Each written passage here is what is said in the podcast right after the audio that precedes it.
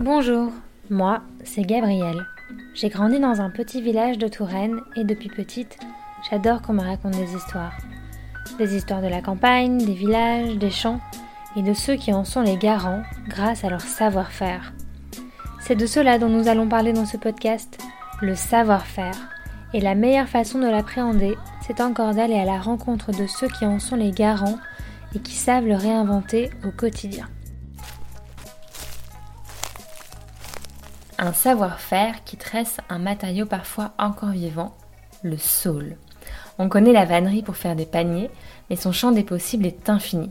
Je vous emmène à la rencontre d'Éric Renaud, qui est osiriculteur et vannier, principalement pour les jardins. C'est un véritable architecte. Il cultive son propre saule pour le tresser au service du paysage. Potager de particuliers, jardin de château, il explore les possibilités en créant des constructions en osier avec une imagination débordante et une technicité d'architecte. Je le retrouve dans son atelier où il travaille, mais stocke également tout son sol récolté. Bonjour Eric et merci de, de nous accueillir dans votre atelier où vous stockez tout votre osier. C'est assez impressionnant. Euh, vous avez vos propres champs d'osier? Euh, C'est-à-dire on cultive du saule qu'on appelle de l'osier afin de le transformer. Voilà. Et le transformateur, celui qui va le tresser, c'est le vannier. Donc on fait, on fait les deux. C'est une spécification française, ça, de faire les deux métiers. Et comment est-ce qu'on récolte l'osier? On le récolte en hiver, une fois qu'il n'y a plus de feuilles, que la sève est bien redescendue dans la souche de saule. Et là, à l'aide d'une machine qui peut être différente suivant euh, la grosseur de la structure, on va couper à ras du sol tous ces rameaux. Donc nous, c'est avec une barre de coupe de style motofaucheuse euh, qui est sur un, un micro-tracteur. Quel que soit l'âge de l'osier non, ça c'est sur les brins d'un an. D'abord, l'appellation osier, c'est la jeune pousse du saule, euh, euh, la, pousse d'un an sur une souche de saule. Donc ce rameau d'un an sur la souche de saule, lui, il a le, label osier. Au-delà, euh, on parle plus d'osier. En deux ans, on va dire perchette, et au-delà des deux ans, ben, on parle de saule en tant qu'arbre. Chaque, chaque variété a son coloris, mais son coloris peut avoir des, nuances en fonction du, de, la qualité du sol, en fonction de sa densité, en fonction de comment que le soleil va pouvoir pénétrer dans, la bouillée. Alors c'est sûr qu'un osier alba, qui, sont des osiers à écorce jaune, va pas devenir noir, mais euh, dans les jaunes, il peut y avoir euh, du jaune euh, très, très citron, très pâle, comme il peut y avoir du jaune qui tire sur le orangé, et avec la même variété. Mais simplement dans un environnement différent, il peut y avoir quand même des, variations plus ou moins importantes. Autrement, les écorces, euh, on a euh, des dégradés de vert, des dégradés de, vert bleuté, euh, il y a des noirs, et, et, dans les jaunes, dans les rouges, dans les grenats, c'est très varié, même dans des pourpres. Et, et, le nombre de variétés de, saules donc on pourrait faire avec de l'osier, on ne sait même pas combien qu'il y en a. C'est un, arbre qui s'hybride facilement tout seul. Il n'a pas besoin d'intervention de l'homme pour, pour voilà, pour se, pour se, croiser. Et donc, euh, c'est à l'infini. On a des ouvrages qui vous parlent de, de 500 et d'autres qui vont vous parler de 5000. Euh, on n'en sait rien. L'arbre qui recouvrait la plus grande surface, euh, ça serait un saule. Euh, il y a en Sibérie un endroit où qui serait recouvert d'un de, de, de saules et on pensait à une forêt de saules. Et une fois que vous avez récolté votre, votre osier, il arrive ici dans votre atelier. Il y a une chambre froide? Non, Il arrive ici, euh, on le met dehors, il est en, en botte et là euh, va commencer euh, le, le, côté le, le, moins agréable pour moi. C'est-à-dire là, il va falloir trier les bons brins des mauvais. Les mauvais, sont pas. Quand on dit mauvais, c'est mauvais pour, la, pour faire de la vannerie, euh, que ce soit de la vannerie traditionnelle ou de la vannerie sèche pour l'extérieur, pour le jardin ou de la vannerie vivante. Donc, ce qu'on va dire qui est pas bon, c'est tout ce qui peut pas servir à ces différents types de vannerie. Mais par contre, on va pouvoir euh, le passer au broyeur, en faire un PRF. Euh, euh, le, le, sol, il est toujours euh, utile. Je suis vraiment orienté sur le sur, le jardin. Donc je suis sur du, gros volume. Euh, voilà, là on vient de finir un aménagement là pour une, une, terrasse. Bon voilà, à côté de ça, on a commencé en faisant euh, du panier, du panier à bois, du fauteuil.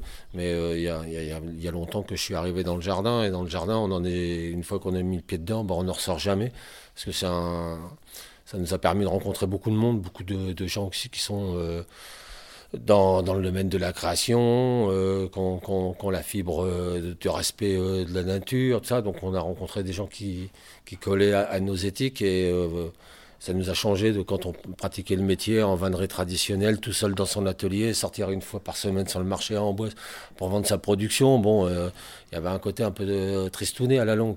Là, le dernier ouvrage qu'on vient de faire, c'est pour une terrasse, on va dire en région parisienne.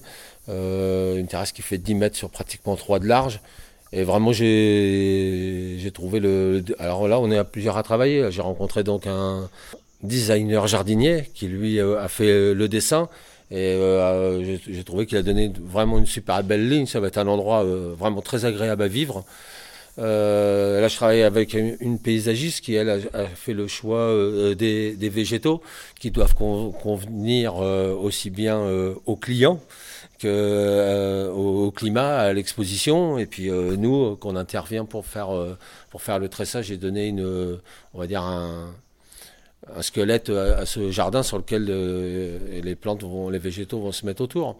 La vannerie, travailler une plante, la tresser et que, qu'elle puisse retourner à la terre sans en laisser aucune trace.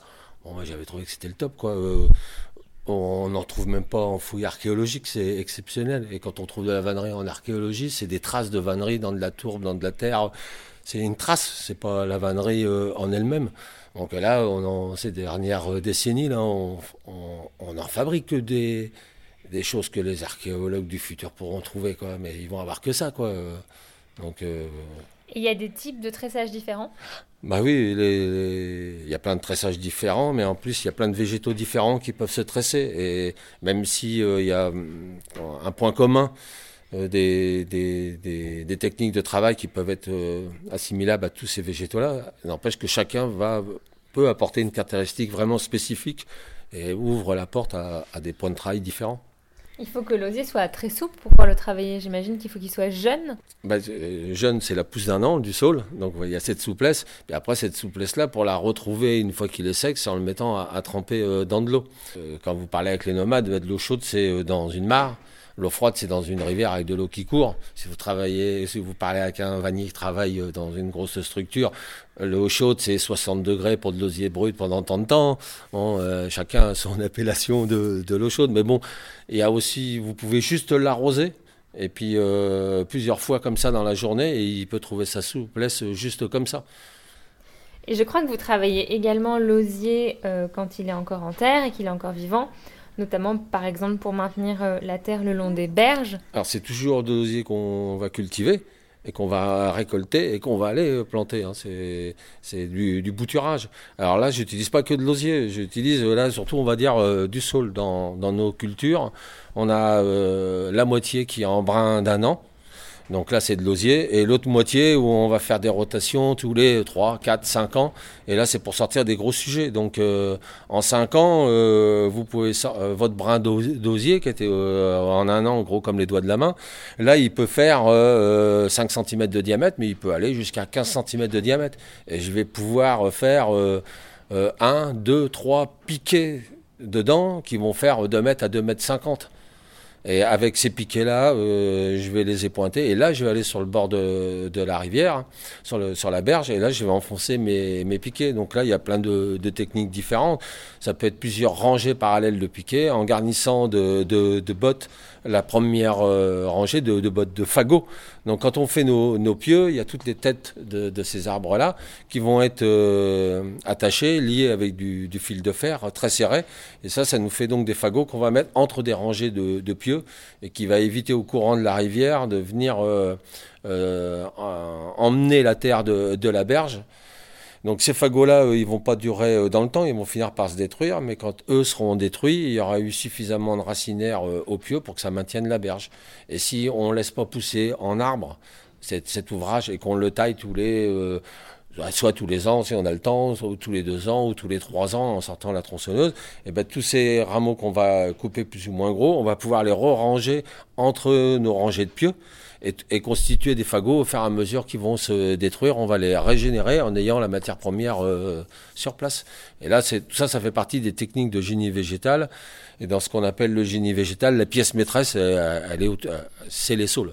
Et donc vous utilisez vos mains, évidemment, euh, cette plante qui est finalement vivante, mais je vois qu'il y a tout un tas d'outils dans votre atelier. Bah oui, oui, parce que euh, on est amené, euh, on fait, on fait de la vannerie pure, mais qui va être associé avec des, travaux différents, euh, avec de la serrurerie, avec euh, de la métallerie, avec euh, de la menuiserie. Donc j'ai des outils comme chez un serrurier, j'ai des outils comme chez un menuisier, j'ai des outils comme chez des jardiniers ou des agriculteurs. Avec de l'or dans les mains, on aime bien les belles histoires et surtout les histoires de rencontres. Est-ce qu'il y a eu un moment donné dans votre vie professionnelle des rencontres qui vous ont, qui vous ont marqué? Bah, La première qui m'a marqué, c'est la rencontre avec le vannier euh, Sylvian Dupont, un dernier compagnon vannier euh, qui était rue de la Sellerie à Tours, qui n'a pas fait le compagnonnage, que ça n'existait plus en vannerie, mais c'est les compagnons euh, qui sont venus lui remettre un titre vu la, haute qualité de ses chefs-d'œuvre. Après, la deuxième rencontre, bah, c'était avec M. Roger Lecoté, dix ans plus tard, à Tours. M. Roger Lecoté est le créateur du musée du compagnonnage de Tours. Et moi, à l'époque, je me considérais vraiment euh, comme un débutant, comme un apprenti. Et c'est le, premier euh, qui m'a fait euh, comprendre non, que c'était, j'étais passé à un autre niveau et que mon travail était intéressant, qu'il y avait autre chose qui se dégageait de ce qu'il avait eu l'habitude de voir. Voilà, c'était deux rencontres vraiment importantes dans ma vie. Et puis ben, la, dernière, la plus récente rencontre qui sortait des, des, sentiers battus, c'est la rencontre avec Monsieur Taketo euh, japonais d'origine et qui est propriétaire euh, d'une des premières maisons de Gaudi en Espagne.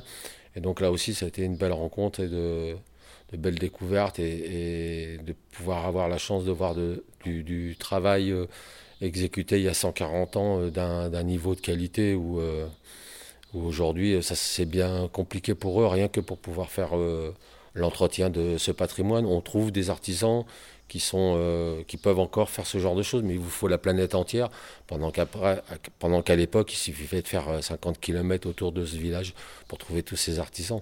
Donc oui, on a, pour en revenir à la transmission, euh, on a perdu vraiment beaucoup. Il y aura toujours des passionnés, des petits noyaux qui vont rester, mais le savoir, il ne va pas en augmentant, il va plutôt en, en, diminuant. Il y a une époque, on payait son maître d'apprentissage pour aller apprendre un métier.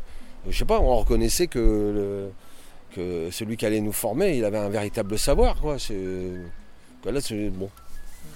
je ne referai pas le monde, donc là, je vais arriver en fin de carrière en ayant. Euh, bah, euh, voilà, il n'y a pas de suite. C'est pas, c'est pas grave. comme on dit, c'est encore une bibliothèque de plus qui part, mais bon, voilà, c'est pas, c'est pas un problème. J'en ai, ai fait mon deuil il y a déjà un, un moment. quoi. Donc, si jamais vous connaissez quelqu'un qui connaît quelqu'un qui aimerait être formé reprendre le faible savoir-faire d'Eric, c'est ici à sonner que ça se passe. Et moi, je vous dis à la semaine prochaine.